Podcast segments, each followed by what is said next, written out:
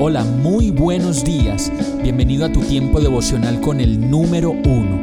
Qué alegría saludarte con la certeza de que Dios está obrando en tu vida su perfecta y buena voluntad, ya sea porque estás aprendiendo de un momento difícil o porque estás disfrutando de su amor a plenitud con paz y tranquilidad.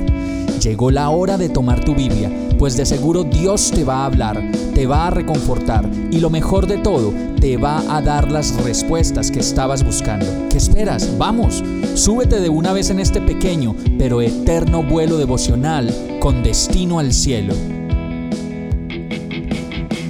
Y seguimos hablando todavía de acuerdos y desacuerdos porque yo creo que toda la vida en la escuela de Dios vamos a tener que aprender muchas cosas. El mensaje de hoy se llama El acuerdo de estar juntos. Hechos 3.1 dice, un día subían Pedro y Juan al templo a las 3 de la tarde, que es la hora de la oración.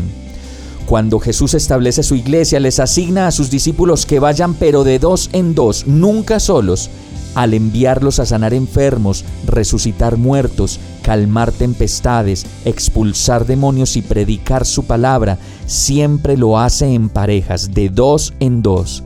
Jamás alguien hizo una cosa solo, pues va siempre acompañado de alguien a quien se encuentra unido, uno que le sirva de apoyo para hacer la tarea.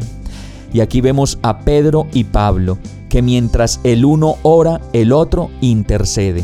Mientras el uno recibe confirmación del Señor, el otro le acompaña en su fe y juntos cumplen la voluntad de Dios. Los dos apóstoles entonces estaban de acuerdo y cuando se acercan al paralítico de la iglesia, él, él no ve a dos personas, sino que ve a uno solo lleno del poder de Dios para sanarlo. Y entonces en ese momento Pedro le dice, míranos, refiriéndose a los dos, estamos de acuerdo en el nombre de Jesús y entonces Hechos 3:5 lo relata. El hombre fijó en ellos la mirada, esperando recibir algo, y Pedro le dice, no tengo plata ni oro, pero lo que tengo te doy. En el nombre de Jesucristo, de Nazaret, levántate y anda. Solo el acuerdo trae milagros, pues en desacuerdo no se produce nada sobrenatural. Es imposible por eso dijo Jesús, el que conmigo no recoge, esparce. Y aquí podemos ver cómo el acuerdo produce unidad. Vamos a orar. Señor, ayúdame a recoger contigo en unidad los frutos de tu cosecha. Quita de mí toda incredulidad que me conduzca a dividir y apartarme de tu propósito para mi vida.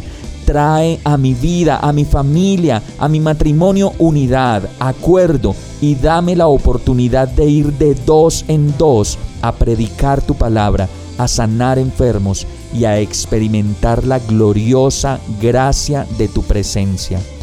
Todo esto te lo pido con fe en el nombre de Jesús. Amén.